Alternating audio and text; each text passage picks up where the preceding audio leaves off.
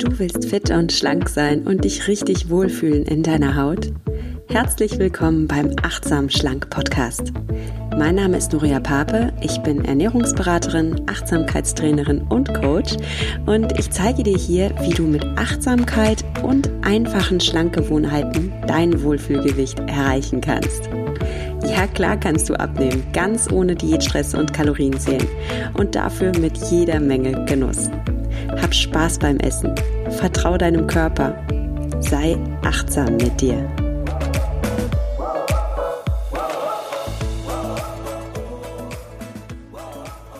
Hallo, schön, dass du wieder eingeschaltet hast zu einer neuen Achtsam Schlank Podcast Folge, worüber ich mich sehr freue. Worüber ich mich auch sehr gefreut habe, sind all die lieben Glückwünsche zu unserer Hochzeit. Ja, mein Mann und ich, wir haben geheiratet vor zwei Wochen. Es war ein wunderschöner, sonniger Tag in Worms und wir hatten ein oh, so emotionales, schönes Fest. Und wer mir auf Instagram oder Facebook folgt, der hat ja ein paar Fotos gesehen. Normalerweise darf ich von meinem Mann keine Fotos zeigen. Ausnahmsweise durfte ich ein bisschen was zeigen. Ähm, du kannst mich übrigens bei Instagram finden unter nuria.achtsamschlank und bei Facebook unter Nuria Pape achtsam abnehmen ohne Diät. Ja, da gibt es immer mal wieder Fotos und Einblicke hinter die Kulissen und auch bei den Stories so ein paar Gedanken, die ich so gerne mit dir teilen möchte. Übrigens, ich bin jetzt verheiratet. Ich habe einen neuen Namen. Ich habe es im Cover vom Podcast noch nicht geändert. Ich muss es auch noch auf der Website ändern. Ähm, ich sag's dir hier schon mal. Ich heiße jetzt Nuria Pape Hoffmann, aber ansonsten ändert sich ja nichts. Gestern kamen wir aus unserem Flitterwochenende zurück. Das haben wir in Salzburg verbracht. Und ja, Salzburg ist die Mozartstadt. Und da hat mich Salzburg doch sehr inspiriert, eine Podcast-Folge zu machen zu Mozart. Warum eigentlich nicht? Mit der Frage, war Mozart ein achtsamer Esser? Ich habe tatsächlich in Salzburg sehr viel über achtsames Essen gelernt. Einmal, weil ich natürlich selbst immer ja, achtsam mit mir bin. Und dieses Wochenende haben wir einfach ohne Kinder verbracht. Und das fällt mir dann ehrlich gesagt dann doch noch leichter, wirklich in mich hineinzuspüren beim Essen, mich noch besser wahrzunehmen und nicht so sehr im Außen zu sein, nicht so abgelenkt zu sein. Wir hatten außerdem ganz viel Zeit, die Dinge zu tun, die uns Spaß machen. Äh, wir waren ganz viel draußen, haben Outdoor-Sport gemacht, sind äh, Mountainbiken gewesen in den Bergen, sind wandern gewesen im Regen, was auch wunderschön war. Also wir haben uns vom Wetter die Laune nicht verderben lassen. Ähm, und es war auch Platz für sehr, sehr gutes Essen. Also ich sag nur Bio-Brathändel mit Salat und zum, dazu ein frisches alkoholfreies Weizenbier. Alkoholfreies Weizenbier ist übrigens ein richtig tolles Getränk nach dem Sport. Das ist ein isotonisches Getränk. Das heißt, mit einem isotonischen Getränk kannst du deine Wasserspeicher ganz schnell wieder auffüllen. Brauchst also gar kein schlechtes Gewissen haben, nach dem Sport ein alkoholfreies Weizen zu trinken. Ja, oder ab und zu natürlich auch mal zum Genuss mit Alkohol. Und ähm, wow, ich habe Eis gegessen, eine super leckere Eissorte. Eissorte Mozartkugel. Oh, war das lecker. Also ich kann dir nur empfehlen, geh nach Salzburg, iss eine Kugel Mozart-Eis für mich mit und dann schreib mir, wie es dir geschmeckt hat. Ja, und Salzburg ist auch eine Kulturstadt. Darum haben wir es uns nicht nehmen lassen, eine kleine Stadttour zu machen. Und da habe ich auch jede Menge über Mozart gelernt, über das Leben damals im 18. Jahrhundert. Mozart lebte von 1756 bis 1791, hat einen Großteil seines Lebens eben in seiner Geburtsstadt Salzburg verbracht. Und da haben wir jede Menge Einblicke in diese Zeit bekommen. Und da möchte ich heute dich gerne mitnehmen nach Salzburg ins 18. Jahrhundert. Keine Sorge, es wird keine langweiligen Reisebeschreibungen hier geben, sondern richtig äh, spannende und lehrreiche Fakten über das Essen damals. Und das stärkt dann auch deine Achtsamkeit. Warte ab. Gleich wirst du hören, was ich damit meine. Und damit wünsche ich dir viel Spaß mit der heutigen Folge. Also, wenn du bereit bist, dann lehn dich zurück und reis mit mir in das Salzburg des 18. Jahrhunderts, in das Salzburg Mozarts. Mozart wurde, wie gesagt, 1756 geboren, im Januar im Winter und zwar als siebtes Kind in einer Dreizimmerwohnung eines Mehrfamilienhauses.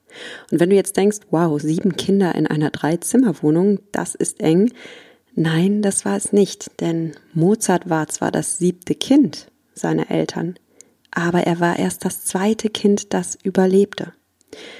Fünf seiner Geschwister wurden nicht älter als ein paar Tage oder Monate. Und allein das sagt schon so viel über die Zeit damals aus, denn die Menschen damals lebten nicht in Watte gepackt. Das Leben damals war hart und jede Krankheit konnte damals zum Tod führen.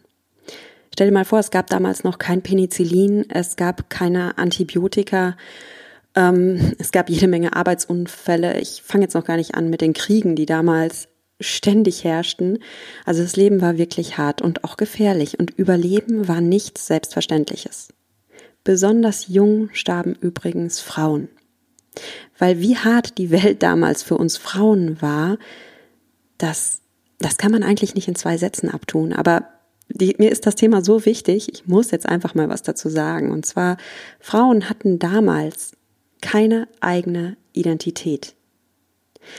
Frauen waren einfach die Tochter von jemandem oder die Ehefrau von jemandem und allein das, dieses irgendeinem Mann zugeordnet zu werden, definierte ihren Status.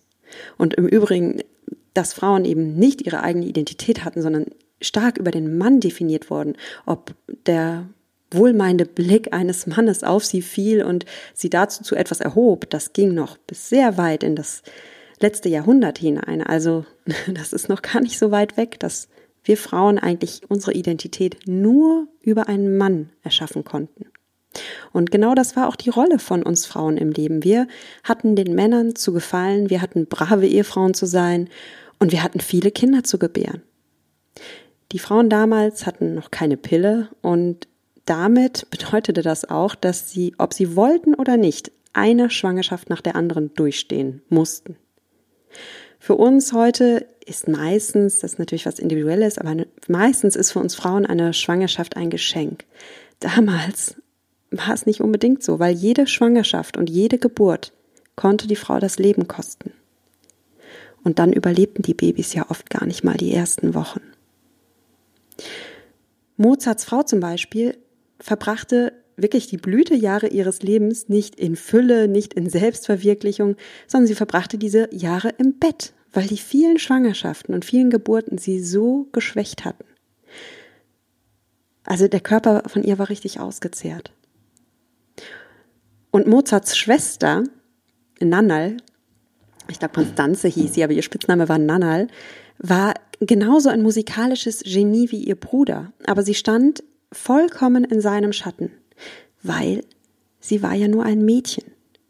Und ja, was will man mit einem musikalischen Mädchen? Musikalisches Mädchen, das kann schön Klavier spielen, das kann vielleicht auch Klavierunterricht geben, aber ein Mädchen wird doch keine Komponistin. Ein Mädchen, wenn es zur Frau wird und wenn es in ein heiratsfähiges Alter kommt, hat nur eine Bestimmung im Leben. Und das ist, dass sie einen Mann heiratet, Kinder gebärt und eben eine gute Ehefrau ist und Mutter. Und natürlich heißt das nicht, dass sich die Frauen dann wenigstens in der Liebe selbst verwirklichen durften. Liebe, das ist eh so eine romantische Vorstellung, die erst später aufkam, eben in der Romantik. Nein, äh, äh, Liebe war damals ein ganz anderes Konzept. Also die Frauen haben sich nicht ausgesucht, wen sie heirateten. Nana zum Beispiel verliebte sich in einen Mann, aber der Vater zwang sie in eine Ehe mit einem anderen, viel älteren Mann. Und das heißt jetzt nicht, dass Mozarts Vater ein bösartiger Mensch war oder ein Despot. Das waren damals einfach die Zeiten.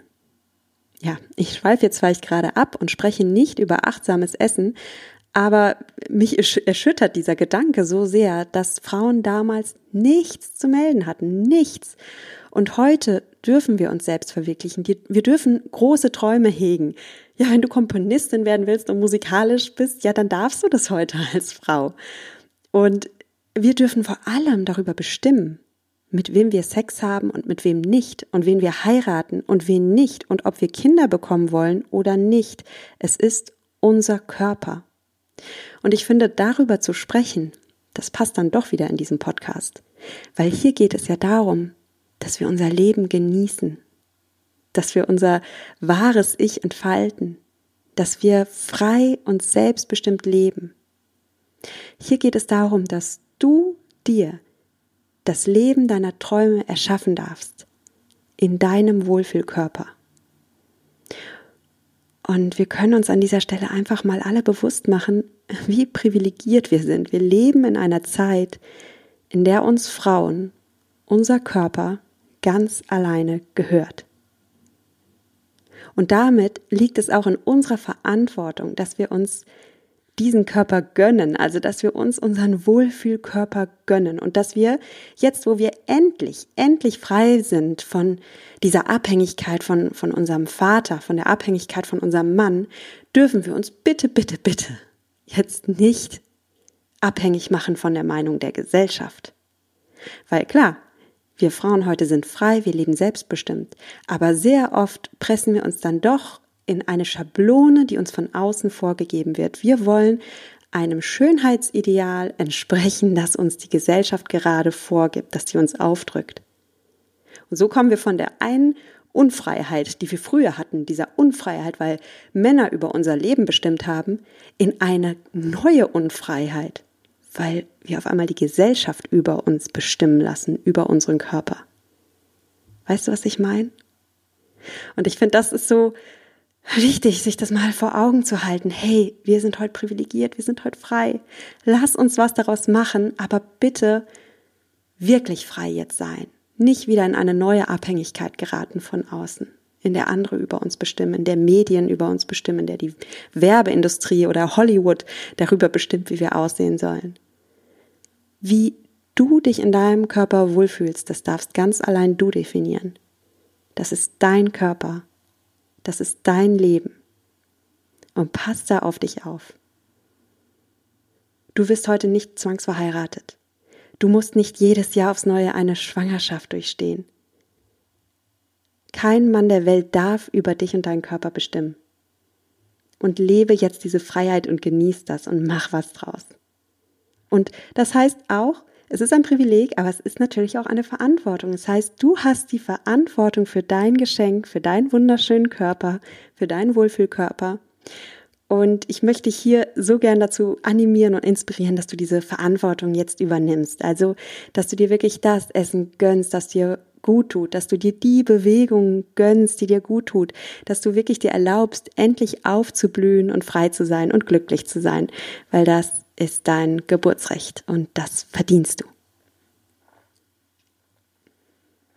So, und wenn das jetzt einmal gesagt ist und ich mir vom Herzen gesprochen habe, möchte ich mich dann doch noch genauer dem Thema des heutigen Podcasts widmen, nämlich war Mozart ein achtsamer Esser. Ja, vielleicht ziehen wir das Pferd jetzt mal anders auf. Was aßen denn die Menschen damals zur Mozartzeit, also im 18. Jahrhundert in einer Stadt wie Salzburg? Ähm, natürlich hat man auf dem Land anders gegessen, hatte dort Zugang zu anderen Lebensmitteln. Ähm, Gerade die Bauern hatten ja dann oft doch noch irgendwie Eier oder, oder Fleisch da. natürlich lebten auch die jetzt nicht im Luxus, aber ich rede jetzt erstmal von den Städten. Gutes Essen war im 18. Jahrhundert ein absolutes Luxusgut. Also richtig gutes Essen konnten sich damals nur wohlhabende Menschen leisten. Und Mozart war wohlhabend, er verdiente gut. Es gibt zwar immer so den Mythos des verarmten Mozarts, aber Mozart war für seinen Stand, war er ein wirklich Gutverdiener. Man kann das übrigens statistisch umrechnen, was er verdiente. Ähm, also wenn Mozart heute leben würde, würde er ein Jahresgehalt von 135.000 Euro haben. Ist ja nicht schlecht, würde ich mal sagen. Ähm, also Mozart war absolut jetzt kein Bettler und darum konnte er sich auch einen gewissen Luxus leisten, beziehungsweise er war ein Künstler und nicht gerade ein Wirtschaftsmann. Er lebte sehr ausschweifend und äh, fröhlich und war ein Partymensch, würde man heute sagen. Lud auch gerne Freunde ein. Und wenn Mozart Freunde einlud zum Essen, und das so ein ganz normales, ich sag jetzt mal, was wir heute so als Grillparty bezeichnen würden, wenn er sowas machte mit Freunden, dann rate mal, was ihn das kostete bei zehn Personen. so ein Grillfest für zehn Personen. Also wenn du jetzt deine Freunde einlädst, zehn Freunde und grillst mit denen, was kostet dich so ein Tag? Kannst dir mal überlegen. Damals kostet es viel, viel mehr. Denn wie gesagt, Essen war ein Luxus. Und diese kleine Gartenparty, die der Mozart damals für zehn Gäste schmiss, kostete, umgerechnet in die Währung von heute, 7000 Euro. 7000 Euro für einen, in Anführungsstrichen, Grillabend.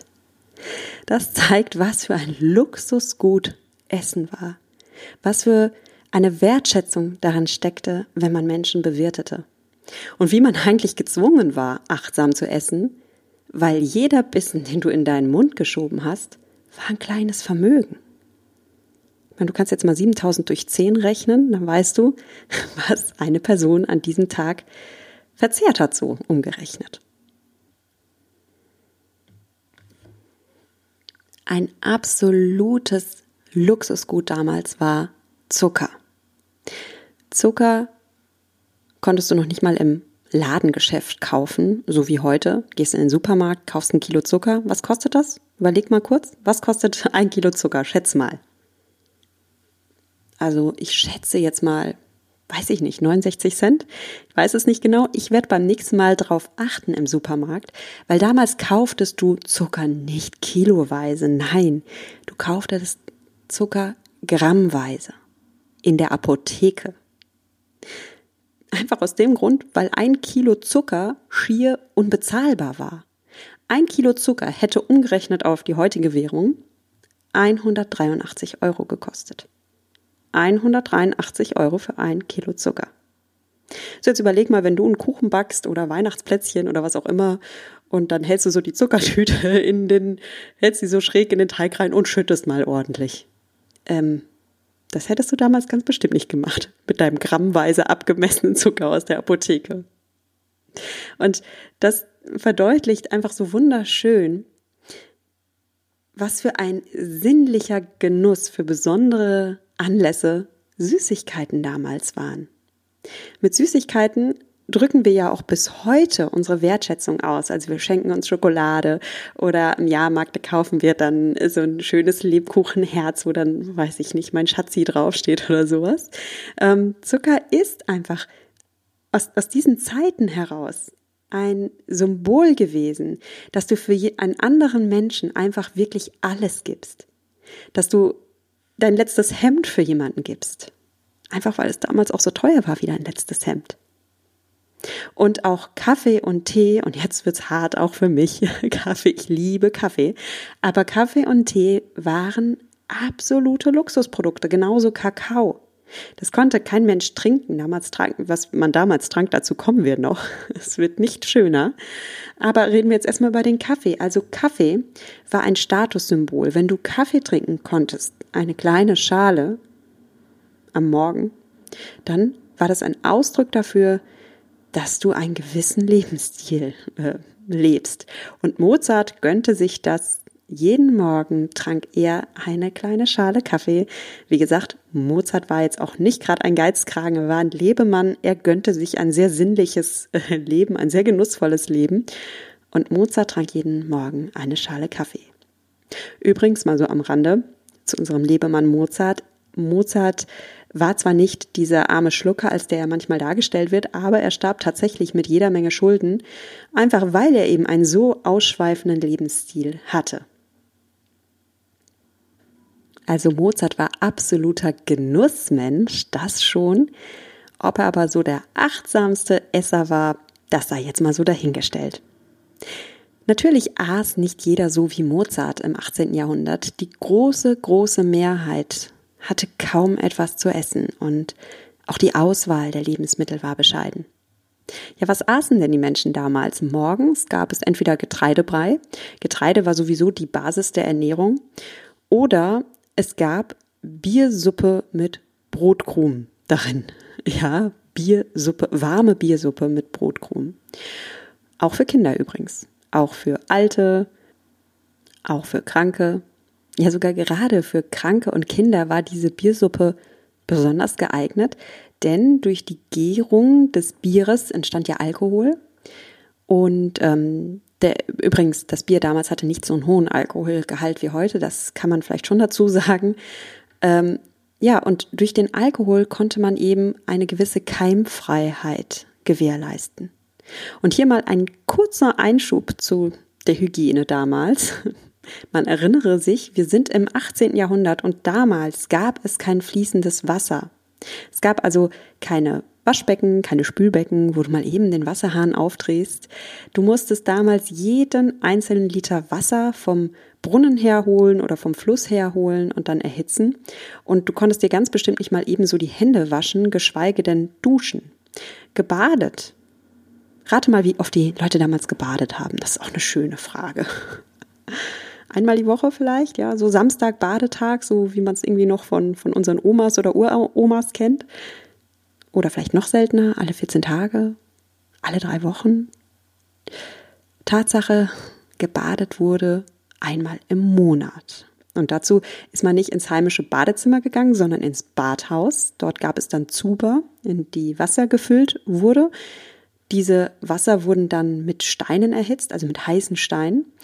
Und du hattest dann auch nicht schön deine Badewanne, deinen Zuber für dich, sondern es ging immer mit zwei Mann rein oder zwei Frauen. Das war schön nach Geschlechtern sortiert. Und danach kam die nächste Runde mit zwei Männern oder zwei Frauen und dann kam auch noch die dritte Runde mit zwei Frauen und zwei Männern und das immer im gleichen Badewasser. Der sechste, der musste immerhin nichts dafür bezahlen. Der hatte dann einfach den Job, den Bottich danach auszuleeren und den Zuber zu putzen und dafür durfte er dann kostenlos in dem, ja, schönen Wasser seiner Vorgänger waschen, sich waschen. Ja, ähm, Seife gab es übrigens nicht.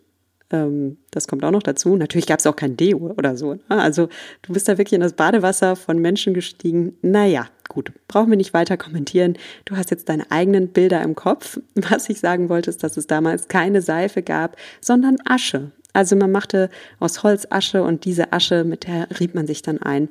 Und damit kriegt man den Dreck ganz gut runter. Ähm, schön riecht man danach natürlich nicht, aber wie gesagt, wir lebten in anderen Zeiten.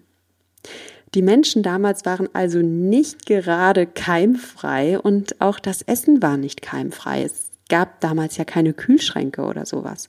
Und darum war eben Alkohol so wichtig, denn durch die Gärung des Alkohols werden Keime zerstört und damit trank dann eben jeder Alkohol und zwar zu jeder Mahlzeit. Selbst Kinder, selbst die Ärmsten, selbst Kranke, alle tranken Alkohol. Wasser war damals kein gesundes Getränk. Es war jetzt auch nicht irgendwie so, so, so wie wir heute, ne? Also Tafelwasser ist doch so das Standardgetränk. Hoffe ich jetzt mal, dass wenn du Durst hast, du als erstes mal zum Wasser greifst. Damals war ja aber das Wasser aus dem Fluss oder aus dem Brunnen. Und das war einfach kein Trinkwasser. Dass Wasser Trinkwasserqualität hatte, das kam erst viel, viel, viel später.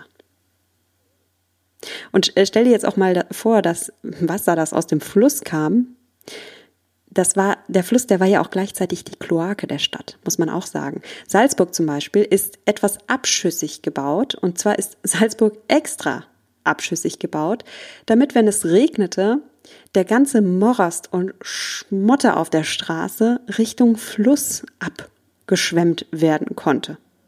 Sonst wäre die Stadt irgendwann erstickt in ihrem Dreck. Und damals waren die Straßen eben auch nicht wie die Straßen heute, sondern die Straßen waren so schmutzig. Ich meine, die Leute hm, kippten teilweise ihre Nachttöpfe aus dem Fenster raus, dass man mit, mit Unterschuhen auf die Straße gegangen ist. Man ist nicht mit seinen Schuhen auf die Straße gegangen, sondern man hat sich nochmal Unterschuhe übergezogen oder so, so, so, ja, so wie so Plateaus hat man dann nochmal getragen. Zurück zum Essen, das war nur ein kleiner Einschub über die Hygiene und damit du verstehst, warum damals so viel Alkohol getrunken wurde.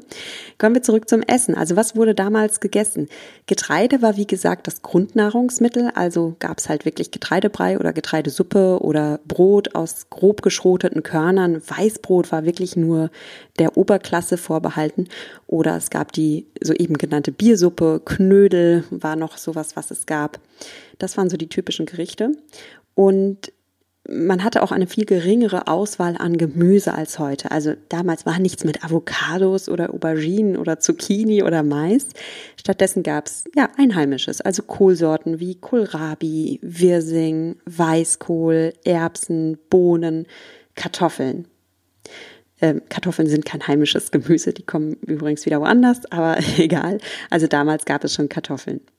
Und im Winter gab es das Ganze natürlich nicht frisch, sondern eingelegt. Also dann gab es halt eingelegtes Sauerkraut oder ab und zu mal eingelegte Früchte oder Kompott, aber das war dann schon wirklich eine Delikatesse. Apropos Delikatesse, Fleisch war ein Luxus. Das hat man sich aufgehoben für heilige Feste, also für Weihnachten, Ostern, Pfingsten, die Kirchweih, äh, Fastnacht, zur Hochzeit oder zum Leichenschmaus. Da gab es dann Fleisch. Fleisch war eben sehr schwer zu bezahlen für einfache Leute und den Proteinbedarf mussten einfache Leute dann ja eben über Bohnen oder, oder, oder Eier decken wenn man dann Fleisch hatte, dann war man ganz bestimmt nicht zimperlich und hat auch noch den letzten Fetzen gegessen. Also alle Bestandteile des Tieres hat man verwertet. Aus dem Blut machte man die Blutwurst, aus den Innereien kochte man Eintöpfe und Suppen und natürlich aß man selbst die Augen oder die Zunge oder die Backen eines Tieres. Das war selbstverständlich. Das hätte man nicht weggeworfen. Wie oft gab es denn damals was zu essen? Wir heute können ja noch, kennen von Oma und Opa noch dieses drei Mahlzeiten am Tag und selbst davon sind wir ja ziemlich weggerückt heute. Wir haben so eine Snackkultur, wo man eigentlich zu jeder Zeit essen kann. Selbst im Laufen isst man, ähm, unterwegs holt man sich irgendwie am Bahnhof was aus dem Automaten. Also wir können, oder vom Bäcker, wir können jederzeit essen und snacken. Damals gab es noch nicht mal drei Mahlzeiten. Dieses drei Mahlzeiten Konzept kam erst in der Moderne auf. Die Menschen damals aßen Frühstück und Abendessen. Und das war's. Ja, und ich finde, die, die, die heutige Folge macht klar, dass die Menschen zu Zeiten Mozarts echt wenig zu essen hatten, nicht abwechslungsreich essen konnten. Ein Riesenproblem damals waren übrigens immer wiederkehrende Viehseuchen, es waren Getreidekrankheiten, es gab Unwetter und Dürrejahre. Und es gab auch deswegen oft Hungerjahre. Durch diese, durch diese schlechte Versorgungslage damals und durch die ständigen Krankheiten und Seuchen, die sich ausbreiteten, waren die Menschen damals übrigens auch viel kleiner als heute. Man kann das wirklich an der Körpergröße erkennen, wie es der Menschheit damals ging und die, die Menschen damals, da gibt es jetzt widersprüchliche Angaben. Ich habe jetzt ähm, Statistiken gefunden, dass die Menschen damals so ja, um die 1,65 groß wurden. Unser Stadtführer in Salzburg meinte allerdings sogar, ich weiß aber immer noch nicht, ob ich das glauben kann, ich finde es wirklich so heftig. Er meinte, Mozart war damals ein durchschnittlich großer Mann und Mozart war damals 1,51 groß. Ja, das liegt einfach daran, dass die Menschen damals nicht gut genährt waren. Und wir heute, wir heute, die wir in Deutschland oder Österreich oder der Schweiz wohnen oder wo auch immer du diesen Podcast hörst, ich gehe jetzt davon aus, dass du im Westen lebst und dass du so wie ich zu dieser privilegierten Gruppe von Menschen gehörst, die sich heute in ihrem Trinkwasser baden können, und zwar täglich. Wir baden in Trinkwasser.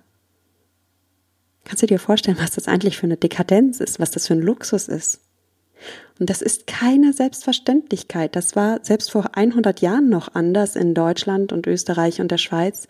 Und es ist bis heute in vielen Teilen der Welt keine Selbstverständlichkeit.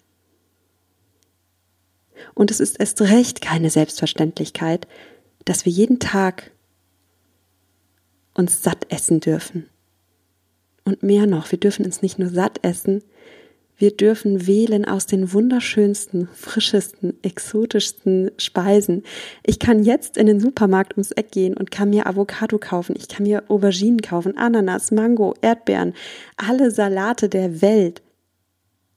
Und als ich in Salzburg war, da habe ich ganz bestimmt keine wässrige, warme Biersuppe zum Frühstück gegessen. Da gab es ein tolles Buffet. Und zum Mittag gab es, das habe ich dir schon erzählt, leckeren, knackigen Salat mit Biohühnchen, äh, dazu ein leckeres, frisches, kühlschrankgekühltes Weizenbier. Was ich dir zum Nachtisch erzählt habe, habe ich dir auch schon erzählt. Es war alles so ein Genuss. Und das war alles keine Selbstverständlichkeit. Ich habe die ganze Zeit da gesessen und habe meinen Mann angestrahlt und habe gelächelt und habe gesagt, wir haben so Glück, wir dürfen so dankbar sein. Und das will ich dir mit der heutigen Folge sagen, dass mich meine kleine Mozart-Tour Achtsamkeit und Demut gelehrt hat. Wir leben heute in einer Überflussgesellschaft. Wir haben so viel Essen, dass wir heute schon eher das gegenteilige Problem haben. Wir haben keine Angst vor Dürre, wir haben keine Angst vor Mangel, wir haben manchmal ein bisschen Angst vor diesem ganzen Überfluss, weil wir gar nicht wissen, wie wir damit klarkommen sollen, wenn so viel Schokolade zum Beispiel im Haus ist und es uns so verführt und wir am liebsten immer weiter essen wollen und wir uns überessen. Und dann kommt es halt dazu, dass wir die Diät halten und dass wir auf einmal uns durch das Diät halten in unserem eigenen Kopf ein Mangelbewusstsein erst erschaffen. Dabei leben wir ja in der Fülle. Und wir kämpfen nicht mehr wie die Menschen vor 200 Jahren um jeden Krümel Brot. Stattdessen kämpfen wir gegen unseren inneren Krampf an. Dass wir nicht wissen, wie, wie wir mit dem Überfluss klarkommen können, wie wir uns in unserem Körper wohlfühlen können und uns das geben, was wir brauchen, ohne es zu übertreiben und ohne uns damit zu schaden. Und vielleicht hilft dir ja in Zukunft der Gedanke daran, dass dieser ganze Überfluss nicht Selbstverständliches ist und dass wir heute wirklich zu einer privilegierten Gruppe gehören und dass wir darüber so unglaublich, unglaublich, unglaublich dankbar sein dürfen. Das ist so ein Geschenk. Und aus dieser Dankbarkeit heraus können wir vielleicht unsere Nahrung nochmal mit ganz neuen Augen sehen, ja, in der Achtsamkeit spricht man ja oft von dem Beginner-Mindset, dass man etwas so sieht, als würde man es zum ersten Mal sehen.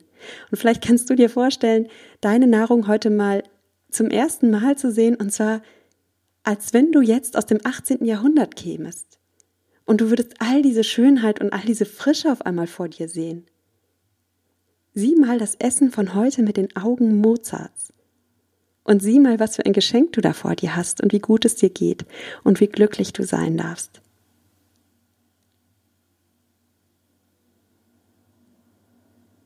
Und dann hilft dir dieses Mindset vielleicht, jeden Bissen zu genießen, ohne dich daran überessen zu müssen und belasten zu müssen und in eine neue Unfreiheit zu geraten. Tu dir einfach gut, tu dir einfach wohl und genieß das und sei glücklich. Das darfst du, du darfst so glücklich sein. Ja, das waren meine Gedanken zu Mozart und ob Mozart ein achtsamer Esser war oder nicht. Ich sag jetzt mal so, hm, er war ein Genussmensch. Ob er jeden Bissen achtsam gegessen hat, das wissen wir nicht. Aber allein aufgrund des Luxus und des Preises von damals waren die Menschen dazu gezwungen, jeden Bissen achtsam zu essen.